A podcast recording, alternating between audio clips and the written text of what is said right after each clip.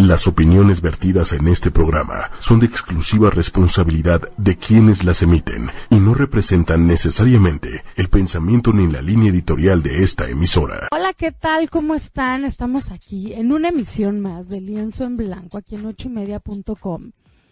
Y hoy vamos a hablar de una cosa que creo que a todos los papás les ha pasado alguna vez. Cuéntame. Fíjate, Lili, a todos los papás, una vez que tienes hijos, al principio son bebés, ¿no? Y digo, y lo difícil es que lloran y no sabes bien qué tienen y no duermes. Pero una vez que crecen un poco más, estás siempre con el rollo de que si obedecen o si no obedecen.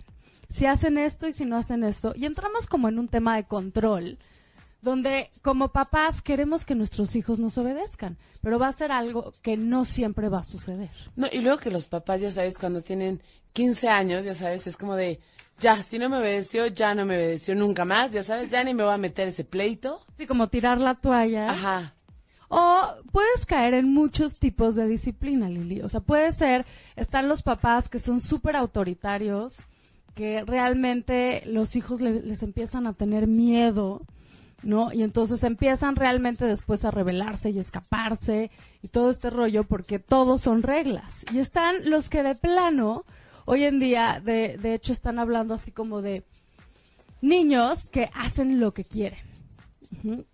Que hacen lo que quieren y entonces eh, realmente empieza a ser como muy problemático porque hablan de niños que de plano no tienen límites. Y esto es así como una preocupación, el no tener límites porque eh, es qué va a pasar después en la vida si yo no acepto que hay reglas y siempre hago lo que quiero. entonces, muchos papás tienen toda esta frustración. Es muy frustrante cuando eh, tú tienes hijos y les quieres dar como instrucciones y no te están siguiendo. Ahora, creo que una cosa muy importante que entender es por qué todo lo que se ha estudiado, Lili, de por qué a veces los niños no hacen caso. Ok. Entonces, creo que tenemos que dividirlo como en varios temas para entender eh, un poco. Una de las cosas es que a veces... Esto es hablando, ¿por qué los niños no hacen caso? Hablando de qué edad. Mira, lo podemos, lo podemos, eh, ¿cómo se llama? Aplicar a muchas edades, o sea, inclusive hasta la adolescencia. Pero en realidad nos vamos a enfocar como en toda la edad primaria, ¿no? Que es cuando están empezando como toda la formación de hábitos. Ok. Entonces, generalmente, la primera cosa que se ha visto y que se ha estudiado de por qué los niños no obedecen es porque somos inconstantes y las reglas no les quedan claras. Oh, o sea, es un tema de los papás. Nos pone Rafael. Onta Lili. Lili está en los controles aquí opinando el hombre.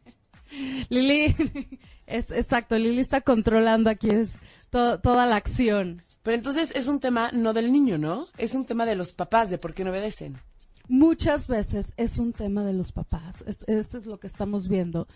Muchas veces, imagínate que un día tú quieres, por ejemplo, que coman súper bien en la mesa y entonces les planteas eso, pero el día siguiente se van a la tele y entonces y el día siguiente no importó si llegaron tarde o si, o sea, si eres inconstante y no dejas claro lo que es la regla, es muy difícil que la puedan cumplir.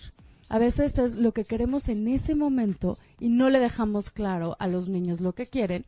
Y entonces perdemos lo que es la rutina y perdemos lo que es la constancia.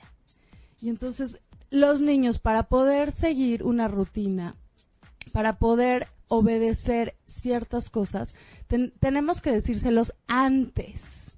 No ya que lo hicieron, eh, llegar como con un regaño o llegar a decirles que no, sino esto tiene que ser una, una cuestión donde antes les dijimos cuáles eran las reglas.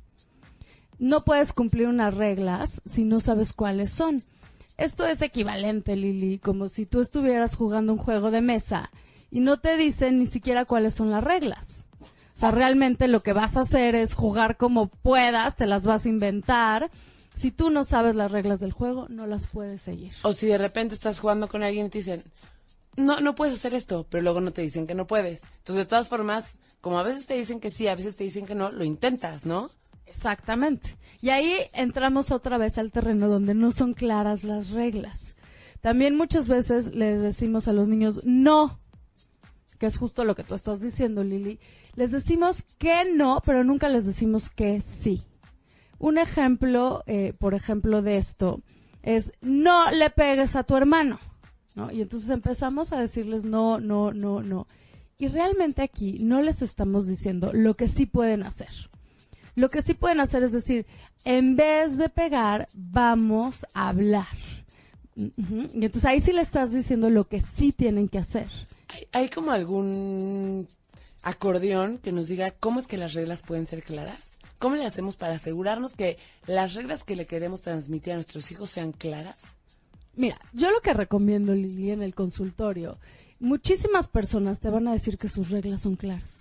Y a la hora que les preguntas un poquito más profundo, te das cuenta que no son claras. O a mí me ha pasado también que le preguntas a la mamá o al papá cuáles son las reglas y te dicen unas, y luego le preguntas a los niños cuáles son las reglas y te dicen otras. O sea, esto es un indicativo de que las reglas no están quedando claras. Entonces, ¿qué hacemos? ¿Cuáles serían los pasos para asegurarnos que esas reglas están quedando claras? Primero que nada, tienen que estar por escrito. Vale la pena muchísimo hacer una cartulina o por lo menos una hoja de papel donde todos estuvieron involucrados, donde las reglas se establecen, es así como tipo una junta familiar, donde se puede hablar de lo que se vale y de lo que no se vale. Ahora, no puede haber 1500 reglas, porque es como si te dan un tratado así de reglas, pues está muy difícil, no las vas a poder cumplir. Pero creo que las tenemos que dejar claras, concisas, concretas si son claras, concisas y concretas, es mucho más fácil que todo el mundo las entienda, especialmente niños que son como más chiquitos. Eh, Rafael Eduardo, que le mandamos un abrazo, nos dice, es parte del cambio generacional en la mano de los abuelos. Los abuelos mantuvieron un chicote más pesado a los padres y de pronto nuestros padres descubrieron que la violencia no era buena y adiós chicote. Pero no se dio, pero no se dio mucha libertad a nosotros, pero nunca tuvieron reglas, solo imposición. Claro, Rafael, tú estás tocando un tema importantísimo, o sea, y este, y este tema se ha hablado mucho, de que justo hoy en día tenemos como, como ese hoyo, Lili. O sea, antes las reglas eran exacto, la chancla, ¿no? Eh, o sea, era de, porque, es más, está la frase de, ¿por qué tengo que hacer esto? Y los papás contestaban, porque soy tu madre, ¿no? ¡Ay, qué horrible! Te juro que la acuerdo y hasta me detona coraje, ya sabes. Era, lo haces porque yo lo digo, ¿no? Porque soy la autoridad. Y también había muchos castigos, o sea, inclusive ese, o sea, es raro pensar, Lili, que no hace mucho, no hace muchos años, en realidad, o sea, las maestras hasta le pegaban a los niños en la escuela. No, bueno. O sea, reglazos y todo. Hoy en día sería una cuestión legal, o sea, tendría que eh, intervenir la CEP, o sea, se haría un rollo. Penal, o sea. Sería penal, o sea, si, si un maestro se atreve a pegarle un reglazo a algún niño. Entonces ahí vemos cómo ha cambiado todo esto.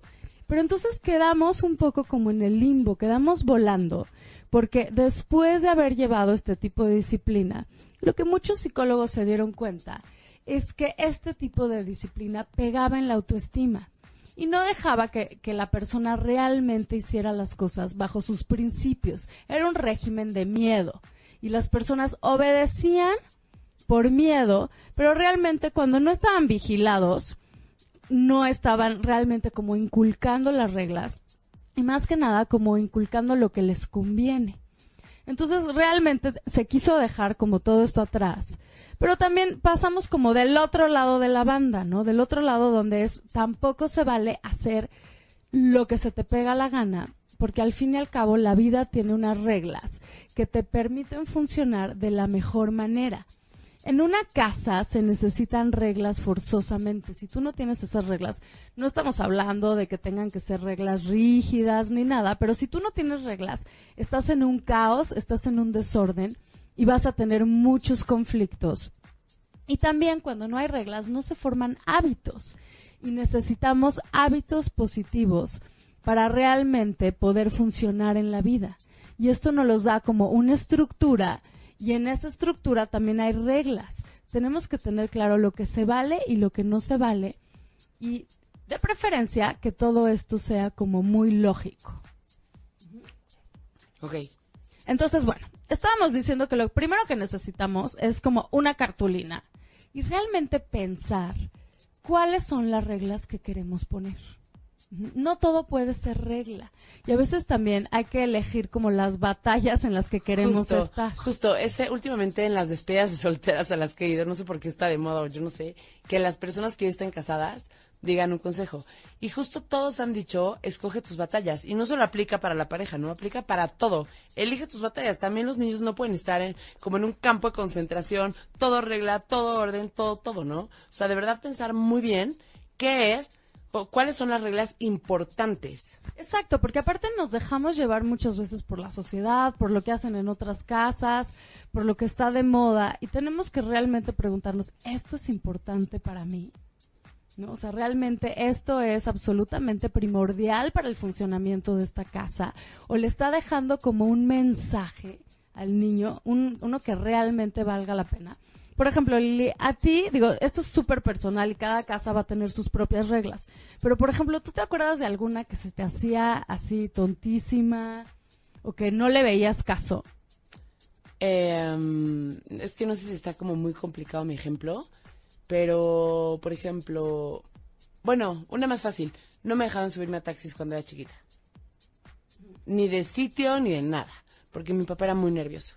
Pero tampoco era funcional porque por ejemplo, una vez íbamos a ir a comer, eh, estaba yo en secundaria, creo, íbamos a ir a comer a, un lugar, nos iba a llevar la mamá, la mamá se tuvo que ir al hospital, y entonces todas nos fuimos en un taxi de sitio. Y yo, bueno, sufrí de una manera espantosa porque ya me daba pánico subirme a los taxis. Y no me dejaba subirme a taxis, a veces no me dejaban salir, este, o me, o me recogían súper, súper, súper temprano. Y la verdad es que no le veía caso porque no era algo funcional. De cierta manera necesitas pertenecer a, ya sabes, o sea, nada que estás de la fiesta y cuando ya te fuiste ya pasó todo lo que todo el mundo está diciendo, ya sabes. Claro, y fíjate, y ahí, y ahí estás tocando un tema como muy importante, digo. Yo estoy de acuerdo que tenemos que tener como mucha precaución con la seguridad, o sea, especialmente como en esta ciudad que en ocasiones puede ser no muy segura, y entonces entiendo un poco a tu papá lo que decía de los taxis, pero por otro lado, siempre hay que revisar si esa regla viene de un como trauma mío como papá o de una tradición mía de la familia y es una cosa que no está siendo funcional, pero es como un mandato que lo tengo que seguir haciendo porque así me lo aprendí o porque así conozco o porque no conozco otra cosa. Uh -huh. Yo tenía una y es mamá que al final, sí es cierto, o sea, los hijos, bueno, aquí yo estoy para defender a los hijos, ¿eh? No, no es cierto. No, pero los hijos muchas veces tenemos consecuencias por los problemas de los padres, ¿no? Claro, claro, porque cosas que no han superado, ¿no? Digo, esto lo, no, no sé si viste, Lili, o los que nos están escuchando vieron, como la película de Coco, ¿no? Ay, sí la vi. Está, eh, bueno, justo ahí es súper claro el ejemplo donde justo a este niño de Coco, que se llama Miguel, le están imponiendo una regla de que no se vale la música, ¿no? En, en su casa, por un rollo que no tenía que ver con Miguel y que no era funcional para Miguel y que realmente no le estaba ayudando en nada, sino porque era de conflictos y problemas y mandatos que se tenían en la familia. Un ejemplo que, que me estoy acordando muchísimo es una vez me vinieron a ver eh, unos papás y entonces justamente lo que me decían es, mi hija no obedece, no las vivimos en conflicto, no las vivimos peleándonos, ¿no? Y al rascarle un poquito así como, a ver, cuéntenme un ejemplo, díganme cuál es el conflicto.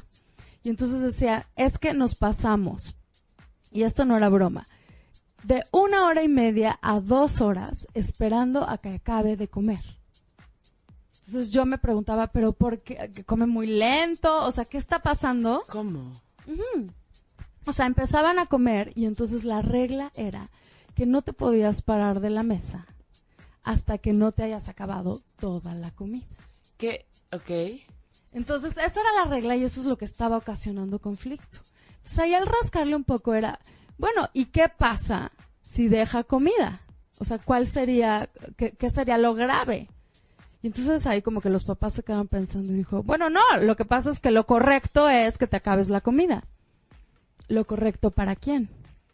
¿No? Depende qué, qué porciones, qué... realmente cuál está haciendo la comida. O sea, había tantas cosas que analizar, Lili. No, y aparte, no solo eso, o sea, también a nivel como emocional con la comida, como que igual también le estás enseñando que a fuerza te lo comes aunque ya no tengas hambre, ¿no? Sí, que no está, es, es exactamente. Yo decía, ¿qué estamos logrando con esto? Esa era la pregunta. O sea, ¿por qué está esa regla? ¿Qué estamos logrando con esto? Y esta pregunta, Lili, no la pudieron responder. La respuesta fue, a mí en mi casa me hacían esto. Entonces era una cosa, un mandato, y entonces era, híjole, pero ¿de qué está sirviendo? Entonces, esto es una de las cosas que, que podemos usar, Lili, para saber qué reglas poner. Preguntarnos de qué sirve, qué está enseñando. Porque realmente en este caso, ¿qué es lo que estaban enseñando? Tal vez a no escuchar a tu cuerpo, que tal vez ya no quería más comida, a darle demasiada importancia a la comida, digo, más con todos los trastornos de alimentación que existen hoy en día. Y aparte estaba rompiendo toda la dinámica familiar. O sea, casi casi valía más la pena que el niño no comiera bien, pero todos tuvieran una tarde armónica.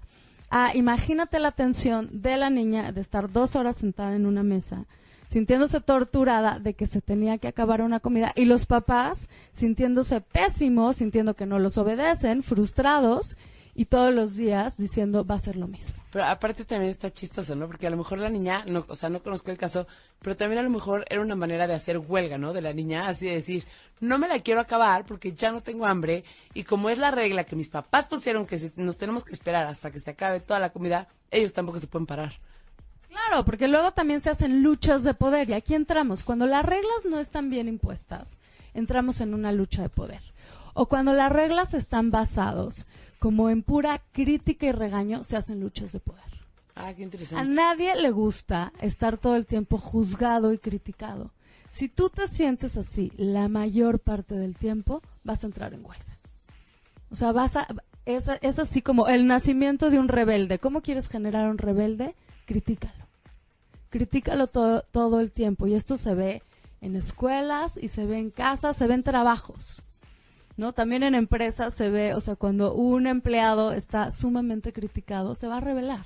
No, y tienes toda la razón, o sea, a lo mejor alguien que está como que engordando mucho, y qué gordito estás, y por qué, y bla, bla, bla, bla, bla, o sea, yo creo que hasta si llega un punto en el que esa persona se quiere poner a dieta, sentiría que le está dando la razón y que les, les enseñaría que mientras más lo, lo molesten, lo van a lograr, ¿ya sabes? Claro, y no, y esto se ve con mil ejemplos. De hecho, eh, es muy chistoso ver en, en, en niños más chiquitos, Lili, que a veces vienen a consulta y justo la mamá se está quejando como de algún tema, ¿no? llámese, se está haciendo pipí, o sea, ya controlaba, ya iba al baño, ya le habíamos quitado el pañal y se sigue haciendo pipí, se sigue haciendo pipí, no come, come mucho, o sea, que esas son así como, como otras quejas, no está haciendo la tarea, todo este tipo de, de cuestiones, si tú le rascas un poquito en qué es lo que está pasando en la dinámica familiar, te das cuenta de algo. Eso que el niño no está haciendo es de las cosas que más le importa, por ejemplo, a la mamá. La mamá está Sí, traumada claro. de que se haga pipí, el niño se hace pipí. La mamá está traumada de que come mucho, El niño come El mucho. niño Porque come es, es mucho. una manera de mostrar su rebeldía, ¿no? Juan Manuel Garduño nos pone saludos, que tengan un día liberador. Y ya extrañamos a Juan Manuel, que es parte de la familia ocho y media, siempre está un escuchándonos. saludo, Juan Manuel. Y que tú también tengas un día excelente y que tus bebés no te desobedezcan hoy. Ah. Y Rafael nos pone, ni mucho que queme al santo, ni tanto que no lo alumbre. Oye, qué buen, ¿no? Qué bueno, tiene toda la razón. Toda la razón, toda la razón, pero también no es tan fácil tener puntos medios, ¿no? Es muy difícil tener puntos medios. Y fíjate, para eso, cuando ponemos las reglas, Lili, sí tenemos que tener, yo a veces lo explico a los papás, que son como tres canastas.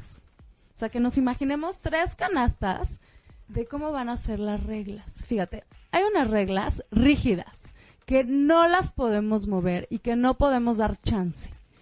Por ejemplo, ponte el cinturón de seguridad. No es negociable, punto. No es negociable, no hay cosas que tú tienes que ver que en tu casa no pueden ser negociables, como son las cosas de seguridad y muchas veces de respeto, porque si no entras en dinámicas muy peligrosas emocionalmente o físicamente. Entonces tienes que ver qué vas a poner en esa canasta, cosas no negociables. Hay otras que generalmente no son negociables, pero hay situaciones especiales. Por ejemplo, tú puedes poner como regla, Llegar a tal hora de la madrugada, ¿no? Pero a lo mejor hay un día que tu hijo te está pidiendo porque bla, bla, bla, bla, y entonces, ¿verdad?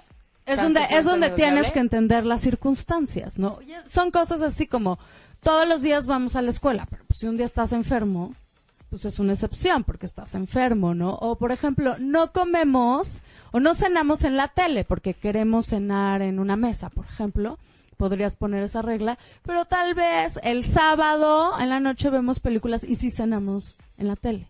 O sea, hay excepciones, pero es sábado, ¿no? Son cosas donde generalmente sigues una línea, pero en casos especiales Puede ser más flexible. puede ser más flexible. Y la tercera canasta son de cosas que son realmente flexibles. O sea, que más bien son como recomendaciones, pero realmente puedes dejar que el niño tenga mucho más flexibilidad. Tú le puedes decir, yo prefiero que hagas la tarea después de comer, pero si tú prefieres primero jugar y luego hacer la tarea, tú decides mientras hagas la tarea, ¿Ok? ¿no? Ahora, nos pregunta Juan Manuel Garduño. ¿Cómo puedo generar la costumbre de lavado de manos y dientes sin pelear? Lo he manejado como juego, como regla y siempre termi- terminamos con pequeñas discusiones. Claro. Fíjate, aquí Juan Manuel justo algo que nos está diciendo es una cosa muy importante donde son las reglas. Las reglas muchas veces están hechas para generar hábitos. El chiste de los hábitos es que ya ni lo piensas y lo haces o los hábitos empiezan a ser automáticos. Y una vez que tienes integrado el hábito, ya no te cuesta. O sea, ya lo hiciste, ¿no? Justamente una vez me contaba alguien que se tenía que hacer un análisis en la garganta, pero le pedían que no se lavara los dientes. O sea, que fuera así como cuando se despertara, le iban a sacar como un exudado y no se podía lavar los dientes. Y no podía ir al estudio porque sin darse cuenta, en la mañana, luego, luego lo primero que hacía era lavarse los dientes. Hasta dormido, ¿no? Nos pone Juan Manuel que su hija tiene ocho años. Tiene ocho para años. considerarlo porque sí, es diferente. Es ¿no? diferente. Eh, exactamente, fíjate. Lo primero que tenemos que hacer si queremos hacer, por ejemplo, el hábito de lavarse las manos, en, en este caso, tenemos que dejar súper claro lo que queremos, a qué horas lo queremos. O sea, esto se trata de ser específicos. Por ejemplo, tenemos que empezar como con una conducta. Por ejemplo, lavarte las manos antes de comer. Y entonces el chiste es empezar a hacerlo como un ritual. Yo sé que Juan Manuel justo nos dice, ya lo hice como juego, ya lo hice, y muchas veces lo que sirve es hacerlo con ellos. Es como, no, no seguimos lo que sigue si no nos lavamos la ma- la- las manos. Entonces es como, ni ponemos la comida, ni estamos listos para comer hasta que todos pasemos, ¿no? Por el lavado de manos. Lo hacemos como paso uno. También a veces vale la pena, porque aquí ya pueden haber entrado como en una lucha de poder, como preguntar y platicar con nuestros hijos y ver, por ejemplo, por qué nos están lavando las manos. O sea, a veces vale la pena preguntar, oye, ¿no te gusta? ¿Es porque no te gusta cómo te lo estoy pidiendo? ¿Te da flojera? ¿Estás muy cansado? ¿No te gusta el agua fría? Lo que sea. Pero a veces vale la pena abrir el tema y decir, híjole, yo espero esto y no está sucediendo. Y a veces en esas conversaciones que tenemos con los niños descubrimos muchas cosas o rompemos luchas de poder. La otra cosa es como dar beneficios. Tener Pero no premios. Y, y creo que es una buena pregunta. ¿Podemos premiar una conducta que no es, o sea, que es una regla? Podemos premiar, sí.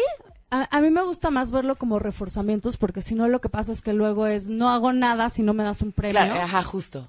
Pero a veces para, para hacer un hábito sí vale la pena dar premios. No, el, el chiste es no es empezar a premiar con todo y que sea como mi manera de ser porque en serio caes como ya en el soborno, ¿no? Sí. o sea, ya de todo lo que vas a hacer es el soborno. Pero, por ejemplo, sí, sí vale la pena como hacer de, vamos a hacer un trato, ¿no? Vamos a hacer un trato y haz de cuenta, sacas una cartulina, haces como un chart de lunes, martes, miércoles, pones estampas, ¿no? Como cada vez que alguien se, se, se lavó la mano y pones privilegios. El que junte cinco estampas, vamos a tomar un helado, jugamos el juego de mesa que quiera, o sea, lo haces sí como juego divertido, pero muy enfocado a la repetición, porque de lo que estamos hablando son de hábitos y para que los hábitos se formen se tienen que repetir. Eh, bueno, un saludo a mi cuasi tocaya Liliana Dávila Díaz desde Houston, Texas. Y bueno, nos dice Juan Manuel que ya platicó con su hija, este, y que de, de por qué, y dice que se le olvida. Ah, que se le olvida. Entonces, fíjate, a veces es increíble tener estas pláticas porque le dices, ay, a veces a todos nos pasa. O sea, primero tienes que ser como muy empático y validar lo que le está pasando. Por ejemplo, ay, a veces a todos se nos olvidan cosas. ¿Cómo le hacemos para hacer como un hábito? Entonces, tal vez lo que tienen que hacer es una estrategia de cómo no se le va a olvidar. Y ahí sí pueden usar su creatividad, su imaginación. O sea, puede ser desde un listón en, en, en la mano, una musiquita, una alarma, eh, poner, haz de cuenta, en la servilleta un listón, entonces si no quitas el listón quiere decir que no te has lavado la mano y entonces así te acuerdas, o sea, empezar a hacer trucos de cómo te vas a acordar, porque tal vez ahí el problema no es que no se quiera lavar las manos, sino que en serio se le olvida, entonces lo que realmente tienes que tratar es cómo hacemos una estrategia para que no se le olvide. Y de verdad, si ese es el caso, entiendo perfecto a la hija de Juan Manuel. Yo también, ¿eh? Cuando era chiquita, era muy despistada, muy, muy, pero muy así, de que de repente me, por alguna razón me llevaba todas las llaves de los coches y entonces caos y así. Y de verdad me acuerdo que sufría porque no quería hacerlo, ya sabes, pero era un tema de despiste, de que no me acordaba, de que... Entonces, justo es eso, sientes la presión horrible ¿eh? de que no lo quieres hacer, pero no lo haces. Y bueno, nos pone que, que sí, los premios no lo había visto. Y Liliana nos dice, el hábito de la limpieza y el orden pasa ser disciplinado pasa a ser disciplinado. Sí, lo que pasa es que todo lo que es limpieza y orden tiene que ser un hábito y esto es por repetición. Entonces tú pones la regla, pero realmente lo que tienes que platicar con el niño y lo que tienes que ver es, digo, uno, ¿por qué estás poniendo como, como ese hábito? Y que todo es más fácil cuando haces ese hábito, pero muchas veces tienes que tener desde un detonador. Mira, a estas conductas se les llama conductas START, como los que están diciendo START de empezar. Y es justo lo que nos estaba diciendo Juan Manuel, por ejemplo, lavarte las manos o también así como recoger tu cuarto. Eso es, estás tratando de hacer en los niños una conducta de que empiecen a hacer algo. Porque luego también en la disciplina tenemos otras conductas que son las conductas stop, que lo que quieres es que dejen de hacer algo. Y son como diferentes cosas que tienes que hacer con las conductas start que con las o conductas sea, las stop, stop. por ejemplo, sería mm, comer cuando haces tarea. No, es así como, estoy así. Tú lo que quieres decir es deja de pegar en la mesa. O sea, lo que quieres es que pare eh, eso que está haciendo o que pare un hábito que no lo está llevando como a nada bueno. O sea, que eh, una reacción que ya está como casi, casi como hábito, ¿no? De cada vez que no me gusta algo pego. Lo que quieres es que pare esa conducta. Esas serían las conductas stop. Y las conductas start son estas donde tú quieres inculcar un hábito positivo, como por ejemplo recoger tu cuarto. Y para eso tienes que hacer todo un ritual y toda una repetición, donde sí das reforzamiento, inclusive premios, mientras la persona se acostumbra a hacerlo automático, mientras se acostumbra a que no se le olvide, porque es muy cierto lo que dice Juan Manuel, que en realidad se te va olvidando empezarlo. Entonces lo que los ayudas es hacer un ritual de cómo, cómo empezar hacer eso y que sí tengan como un reforzamiento, eh, un reforzamiento positivo, ya sea que ganen así como un privilegio cada vez que lo hacen y eso lo haces para obtener como mucha motivación mientras que el hábito realmente queda como instaurado, ¿no? Hay diferentes teóricos que hablan como de hábitos y unos ah, dicen que se tardan 26 días, otros dicen que 30, otros dicen que más que de 30. Pero justo lo que nos dicen es que sí necesitamos repetir algo para que nuestro cerebro se acostumbre a hacerlo y ya no nos cueste trabajo. Entonces sí vale la pena como explicarle a nuestros hijos por qué queremos como instaurar ese hábito y que en vez de que sea una cosa como desde el regaño y desde el estar persiguiéndolos, lo cual causa muchísima frustración y muchísimo cansancio, sino que sea desde un convencimiento de que esto va a ser bueno para todos y con premios y privilegios y ma- a manera de juego y acompañándolos al principio mucho para que esto se haga de una manera mucho más divertida y positiva. Ay, perdone usted que ya me ve. Y, por ejemplo, Bueno, nos pone Grisel Luján, que le mandamos un saludo muy grande. Bienvenida a la familia ocho y. Eh, hola, cuando mi hijo está jugando dice que se le olvida ir al baño. Tiene nueve años. Ya me enojé, fui paciente y no sirve. Le preguntaría a Grisel y todo, ¿lleva todo el tiempo hasta los nueve años pasando esto o hubo una época buena, una época que esto no sucedía y luego empezó a suceder otra vez? Ahorita si nos puede contestar eso Grisel, lo que le puedo ir diciendo es que, bueno, si tuvo todo un periodo donde realmente eh, estuvo bien, esto podría ser una lucha de poder, entonces nada más hay como que revisar si está enojado por algo, porque aparte todo esto que de la pipí, de la popó, tiene muchísimo que ver con sentimientos. Y muchísimas veces los niños manejan sentimientos, por ejemplo, de angustia a través de la pipí, ¿no? Eh, en este tema de la pipí también hay que checar muy bien que no exista nada físico muchas veces puede haber cosas físicas que hacen que no se den cuenta realmente de que tienen ganas, o sea, son como problemas a nivel sensorial o cualquier cosa anatómica que tenga que ver con, con, el sistema urinario que vale la pena checar. También las infecciones urinarias a veces hacen que se salga la pipí. Ahora, si no existe ninguno de realmente estos, estos datos, si pudiera ser que estés sintiendo muy poco, y esto sí es un problema sensorial, donde no sientes tantas ganas, no te das tanto cuenta, y entonces sí valdría la pena como eh, acudir a un especialista en la parte sensorial. No, nos pone que después de la separación, me imagino que de la separación de los papás, y hace dos meses falleció su papá. Claro, puede ser, claro, eh, creo que justo está pasando por muchas pérdidas, ¿no? Duelos, entonces les digo, la pipí y la popó es impresionante en los niños cómo se usa para manejar emociones. Entonces, seguramente es todo lo que ahorita está sintiendo, eh, digo, si se murió su papá, si sufrió una separación, estos son dos duelos que aparte se le pudieron haber juntado, dos duelos cuando no había acabado uno, puede que se junte el otro no procesado y cuando tienes un duelo tienes muchos sentimientos. Lo que hay que hacer es ayudarlo a sacar esos sentimientos de otra manera donde no lo tenga que canalizar por, por la pipí.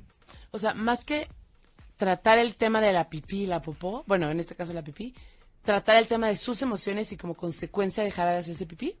Claro, mira, lo que pasa es que si, si ahorita lo que, lo que hace Grisel es empieza como a regañarlo por esto, lo que tiene que entender es que esta es la manera que él está usando para procesar sus emociones de los duelos que está teniendo.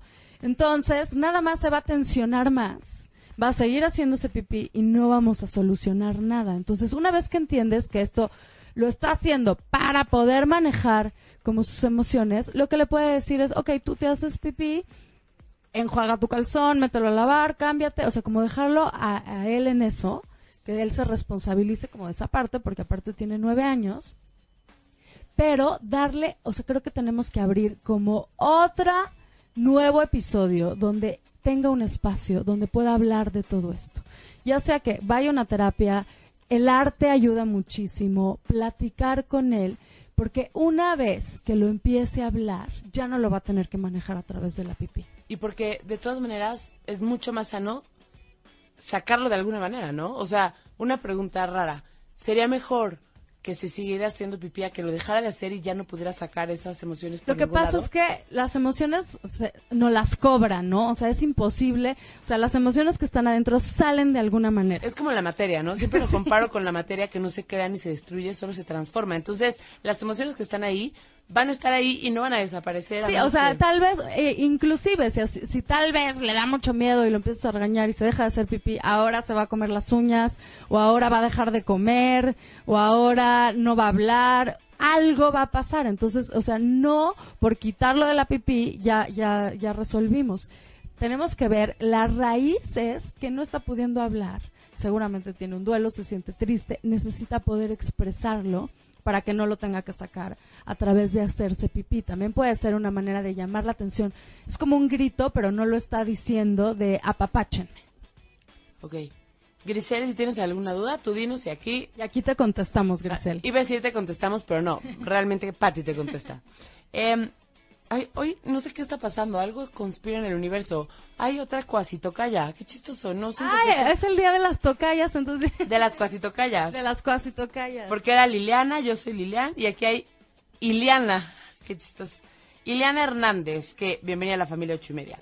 Hola, hace ya algún tiempo me separé y ahora vivo con mi novio y mis hijos de 11 y 3 años. Pero el de 3 años es muy celoso y es muy grosero cuando ve que mi novio me abraza o me da un beso. ¿Cómo puedo sobrellevar esto? Claro, primero que nada tienes que saber que esto es algo normalísimo. Normalísimo, o sea, lo que está pasando, eh, digo, le va a pasar, le, le está pasando a él y le pasaría a cualquier otro niño que estuviera en esa situación. Para los niños es difícil ver a su mamá con otra pareja y evidentemente abren todos estos celos. Tenemos que entender que necesitan como un proceso. Les da muchísimo coraje, o sea, no, no saben manejarlo y más por la edad que, que, que tiene creo que primero que nada hay que validar la emoción. Hablar de que esto da celos, hablar de lo que les está pasando. Miren, hay una regla increíble en psicología que es, lo que no se habla, se actúa. Entonces, si tú, si él no está hablando de que siente celos, de que no le está gustando, lo va a actuar siendo grosero. Entonces, lo que puedes hacer es en momentos donde no está tu novio, hablar de esto, hablar de que es normal que, que, que tenga celos. Y casi siempre estas condu- conductas existen porque sienten que van a perder un lugar. Y se empiezan a dar cuenta que la mamá le está haciendo caso al novio y les da celos que no les pongan atención a ellos. Entonces, entre más reafirmemos su lugar, entre más les digamos que no van a perder ni el amor, ni el tiempo, Que nadie los va a reemplazar. que nadie los va a reemplazar, porque esto es un poco lo que pasa como cuando viene un hermanito. Yo sé que es diferente porque es una nueva pareja, pero sucede una cosa bastante similar. Lo que se sienten es desplazados, Inseguros. inseguros, y más porque cuando empiezas a tener una nueva pareja, estás en la etapa de enamoramiento.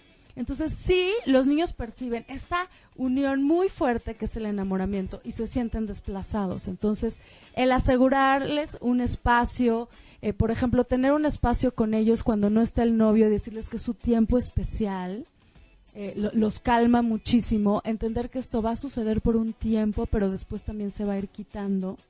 Y lo que puedes decirle antes de que vea al novio para que lo tengas controlado es que sí se vale que se sienta celoso, que es normal, que se le va a ir bajando, pero lo que le pides es que sea educado, ¿no? Que lo que no se vale, que se, se vale tener todos esos O sentimientos. sea, le puedes decir, puede no caerte bien, ¿no? Puede que no lo quieras ni ver, pero siempre hay que ser educados, ¿no? Exacto, y pueden tener una palabra clave donde cuando se esté sintiendo muy celoso, ¿no? Eh, lo pueda decir. Y también vale la pena como que toda la parte de abrazos, besos, o sea, enfrente de otra pareja, llevarlos como poco a poco.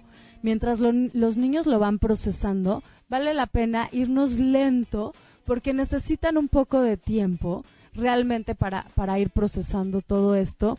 Y lo mismo sucede, haz de cuenta, con, con los hermanitos, ¿no? A veces cuando tienes un hermanito, la mamá también necesita tener un tiempo especial con ese niño para reafirmarle que no va a ser desplazado y que el corazón es enorme y que puedes llegar a querer a otras personas, pero no es que se reemplace como, como ese amor.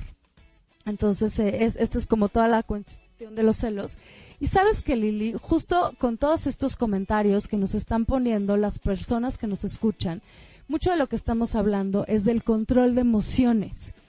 En esto de que los hijos nos obedezcan, muchas veces lo que les tenemos que enseñar es a cómo controlar las emociones. Hemos estado hablando de duelos, como por ejemplo tristeza, así como también celos y a veces enojo también, porque a veces cuando los hijos nos desobedecen es porque están teniendo explosiones de enojo y parte de lo que es la disciplina es enseñarlos a autorregular esas emociones.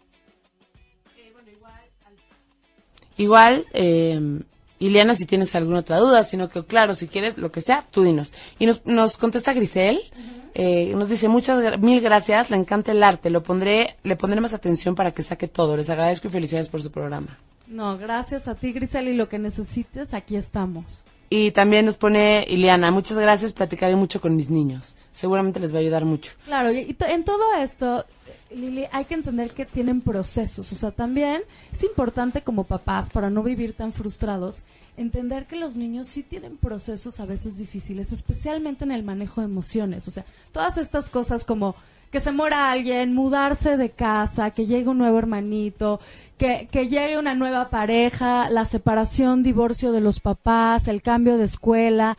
Hay muchísimas cosas que afectan a los niños en sus emociones y esto se va a ver directamente reflejado en su conducta. Y tenemos que entender que se están adaptando y que es un proceso. Entonces muchas veces vamos a necesitar mucha paciencia para ir como sobrellevando esta, esta etapa. Nos pone Liliana Dávila desde Houston, Hola, Liliana. Texas. Aquí en las escuelas, en Houston, la mayor parte de las tareas es en línea. Y mi hijo de 13 años empieza a hacer tarea. Y cuando voy a revisar, está en Yute. No sé qué es eso. En YouTube ha de ser. Ah, puede ser. Puede ser. Claro, viendo videos. Oye, le, le pasa a su hijo, a los adultos, ¿y qué tal? En el Revis- trabajo, en la escuela, en la Creo que oficina. la, la red es una cosa muy distractora, ¿no? Sí. Y bueno, a revisar está en YouTube, yo creo, ¿no? En otra parte, eso me frustra, pues ha tenido grados abajo. Eh, pues ha tenido grados abajo de 8, de 8 el año pasado, terminó el año con tres calificaciones en 75 y ya está el próximo año a prepa. Pero sí dice que sí es YouTube. Es YouTube, sí, claro. Mira, aquí vale la pena. Primero, digo, tiene 13 años, también es- está como muy preadolescente, o sea, es muy normal que haga, que haga esto. Pero, fíjense, aquí hay, siempre tenemos como de dos sopas, ¿no? O empezamos diciéndole como, qué mal, y los regañamos y así, y se hace un jaloneo, una lucha de poder, donde aparte, ¿cómo controlas? que no se meta a YouTube, o sea, es dificilísimo, ni, ni modo que te pongas como guardia y se hace una relación súper tensa. O puedes intentar otro camino que es hablar con él, hablar y decirle, oye, entiendo perfecto, primero que nada, validando emociones. Y validar emociones es como ponernos empáticos y entenderlo. Y la verdad es que es entendible. A nadie le gustan las tareas, o sea, ¿qué prefieres? ¿Ver una cosa que a ti te interesa en YouTube o hacer una tarea que probablemente no te interese?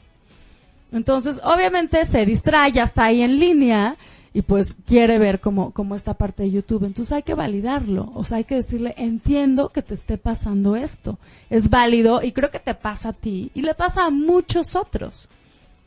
El problema es que esto está bajando tus calificaciones y que sí podemos hacer algo diferente. Y entonces tratas de negociar y de llegar como un trato y decir, ¿qué te parece si primero ves YouTube y después ya te lo haces rapidísimo? O al revés, que creo que todavía es una mejor idea. Es como decir, ¿qué tal si ponemos un tiempo donde tratas de sacarte de encima la tarea rapidísimo para que te quede todo este tiempo de, de, de YouTube. O sea, lo dejas muchas veces a los adolescentes, vale la pena hacerles preguntas como, ¿cómo crees que tú puedas ver YouTube y aparte tener buenas calificaciones? ¿Qué se te ocurre? Y por ejemplo, si cumple con el tema de las tareas y así, ¿es bueno dejarle YouTube ilimitado? Tal vez no ilimitado, depende también si está desequilibrando su vida y nada más va a estar metido como, como en YouTube. También igual y tendremos que revisar por qué está queriendo ver tanto YouTube. Porque en general lo que buscamos es tener como una vida equilibrada. Si se nos va demasiadas horas en una sola actividad, algo está pasando, nos está generando como cierta adicción y no nos conviene tanto, ¿no? Entonces tal vez no ilimitado. Si se sabe medir, pues sí, pero como que sí sepa que sí va a poder ver YouTube. Porque a veces también lo hacen como, aprovecho, estoy en línea, veo, porque después ya no voy a poder. O porque esto me gusta más. Y entonces aquí lo que estás metiendo es como el hábito responsable de decir, saca lo que tengas que sacar de volada para que ya puedas disfrutar lo que tú quieres. Y entras como en este concepto de, para todo hay horas. Hay hora de estudiar, pero también hay hora de diversión. Entonces saber que va a llegar la hora de diversión y que el chiste es como que te saques de encima para que no se te empiecen a empalmar las horas, porque después vas a tener que usarlas de diversión para hacer otras cosas y entonces ya se te desequilibró tu vida. Oye, te mandan, bueno, quiero mandar un saludo a Clyde Foster, que nos está viendo desde El Paso, Texas. Bueno, te está viendo a ti. Y Rocío Gutiérrez Calleja nos pone, saludos Pati, me alegro de encontrarte por este medio. Hace un par de semanas me ayudaste con mi hija, se llama Isa. Ay, mucho gusto, muchísimo gusto, un saludote.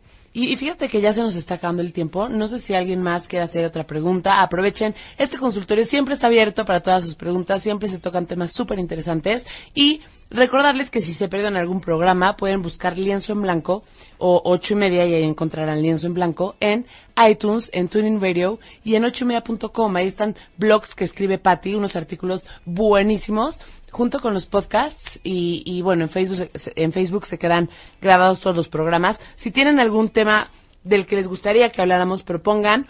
Estamos súper abiertos porque al final esto es para ustedes, ¿no? Entonces no sé, Pati, si ahorita no ha llegado ninguna otra pregunta, si quieras, ahora sí que empezar a terminar. Empezar a terminar, perfecto. Ah, oye, hasta los finales tienen principios. Hasta los finales tienen principios. Todos son ciclos. Pues mira, un poquito aterrizando, Lili, el día de hoy lo que queremos decir es, para que nuestros hijos nos obedezcan, las reglas tienen que ser claras. Tenemos que decirles antes, no ya que incumplieron, no ya que pasó lo que no queríamos que pasara, sino antes, con anticipación, lo que tenemos que hacer es dejárselas claras. Ahora, punto número dos, muchos de los problemas que suceden cuando nuestros hijos no nos obedecen es por una falta de control emocional. Lo que les tenemos que ayudar también muchísimo es enseñarlos a autorregular sus emociones. Si sufren cualquier suceso donde se les sale alguna emoción, los celos, la tristeza, el enojo, tenemos que ayudarlos a hablar y a expresarlo de otra manera y que no sea a través de su conducta. Y eso, y eso ayuda muchísimo porque ahí muchas veces cuando no nos hacen caso es porque están desbocados en una emoción y no la están pudiendo hablar.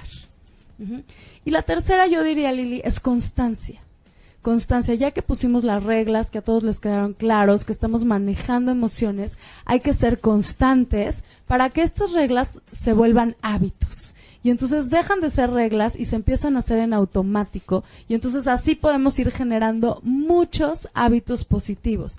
Al fin y al cabo, somos un poco víctimas de nuestros hábitos, porque realmente sí, es cierto. No, realmente lo que lo que se ha estudiado Lili y esta, y esta y esta estadística me parece impresionante es que nosotros todo el tiempo juramos que estamos decidiendo, pero más o menos en tiempo, el 70% de los tiempos estamos actuando hábitos. Y el otro 30 realmente estamos decidiendo cosas nuevas. ¡Qué fuerte! Entonces, si nos van a dominar un poco nuestros hábitos, que nuestros hábitos sean buenos. Al menos poder decidirlos, ¿no? Exactamente, decidirlos, porque entonces en automático vamos a estar haciendo cosas, pero que realmente detrás de eso las decidimos. Oye, y algo más Ah, no, ya me acordé que iba a decir. No, iba a decir que, o sea, no es fácil ser papás. Nadie te enseña, nadie en lo absoluto te dice ni cómo. A veces incluso te angustia demasiado si estás siendo buen papá o mal papá. Pero el chiste es hacer el esfuerzo correcto, ¿no? Como informarse y que el esfuerzo que hagas sea para como un bien común. No es difícil ser papás, pero usando de, de todas estas recomendaciones que nos da Patti, poniendo reglas, siendo claros y todo eso, no, no, no voy a decir que todo va a ser muy fácil, pero se facilita toda la relación familiar, todo el ambiente y todo se vuelve mucho más fluido, mucho más sano. Entonces, sí, nadie nace sabiendo ser papás, pero sí te puedes ocupar de informarte y hacer el esfuerzo correcto, porque me queda claro supuesto, o sea, fácil, fácil no es.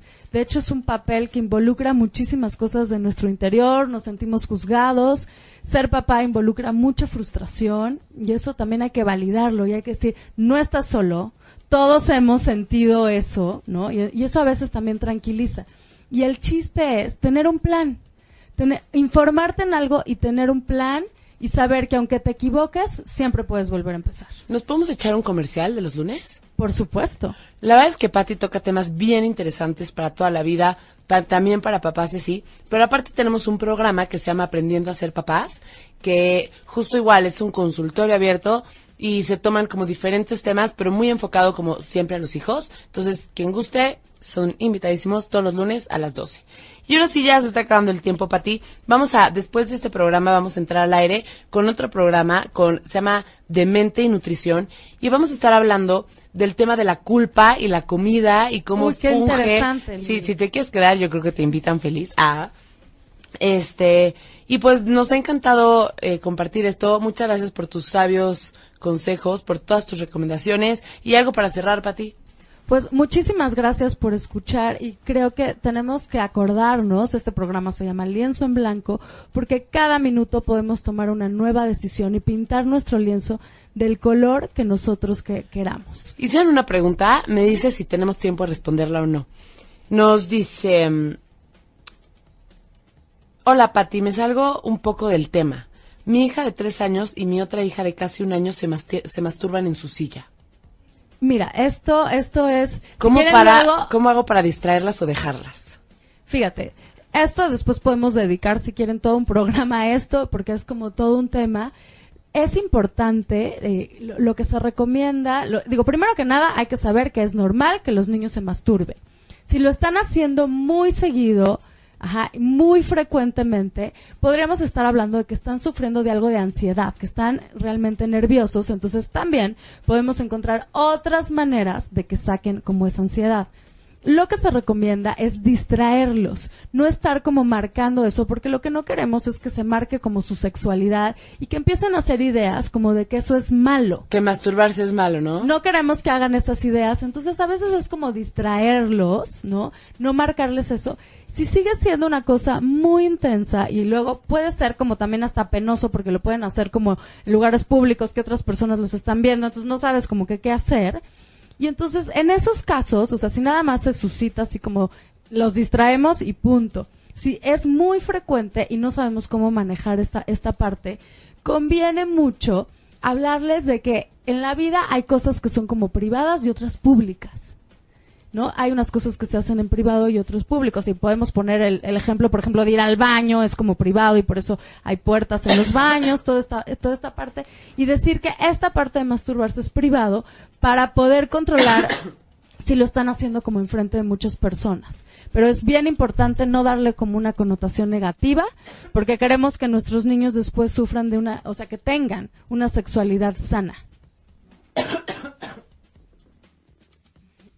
Y bueno, pues con esto, Lili, nos despedimos. Esto fue una emisión más de Lienzo en Blanco.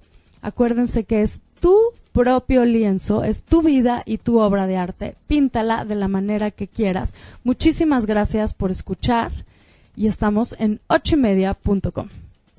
Gracias. Gracias.